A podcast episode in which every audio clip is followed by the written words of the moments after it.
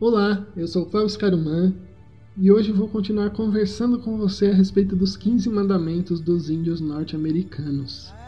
E hoje vamos falar do 13º mandamento, que nos diz: Comece sendo verdadeiro consigo mesmo.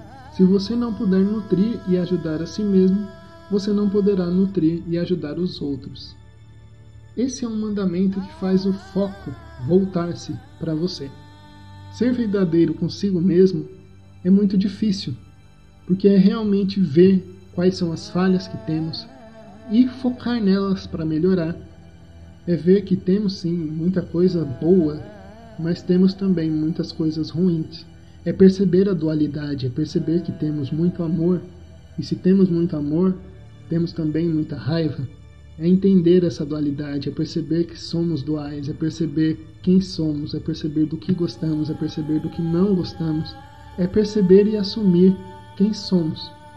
Ser verdadeiro é difícil porque a maioria das pessoas querem que você seja de certa forma e você tem que assumir que não é, se aquilo não faz parte de você. E se você não pode nutrir e ajudar a si mesmo, você não pode nutrir e ajudar os outros. Porque é a mesma coisa de você querer aprender, por exemplo, sobre finanças, aprender e querer ter um milhão um mendigo.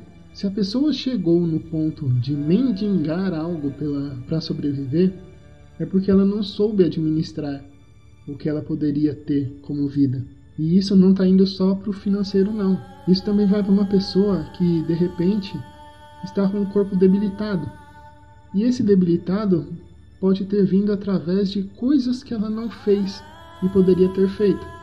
Por exemplo, uma caminhada, por exemplo, forçar um pouco mais o músculo para que ele se desenvolvesse, cuidar do alimento que entra, e de repente ela não fez nada disso e está com o corpo complicado. E aí você vai pedir orientação para ela para você ficar com um corpo saudável. Tudo isso serve de exemplo para você perceber que você não pode nutrir e ajudar os outros se você não ajudar primeiro a si mesmo. Isso vale para tudo. Né? Não tem como você pedir, por exemplo, para uma pessoa conselhos sobre relacionamento se ela é uma pessoa que vive sozinha, é uma pessoa que não tem relacionamentos. Entender a coerência das coisas e perceber que para você ensinar algo você tem que ser coerente. Falar sobre xamanismo e viver o xamanismo no dia a dia, que é uma das coisas que eu sempre falo e bato nessa tecla, que é o xamanismo na prática. Ele é vivencial, ele é diário. Ele não depende de você estar ou não tomando enteógeno. Ele não depende de você precisar de algo. Ele faz com que você flua com aquilo que se tem. Isso também vai ficar para um outro vídeo onde eu vou falar um pouco mais sobre isso, mas entender que a vida quer que você se melhore e através dessa sua melhora você ajuda os outros a melhorarem e os outros melhorando ajudam você a melhorar.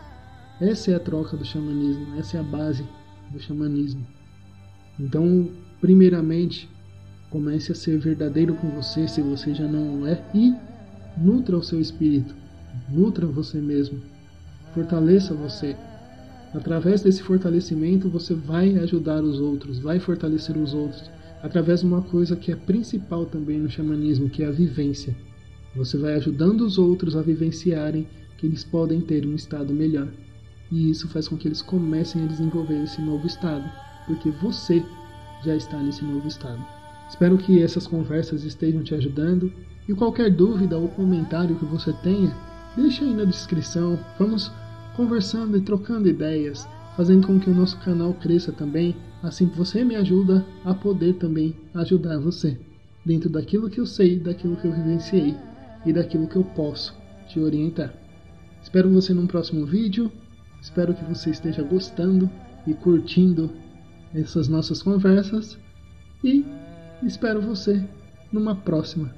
Que o amor reine em seu coração venha se conhecer aqui no Núcleo Alim Caruman.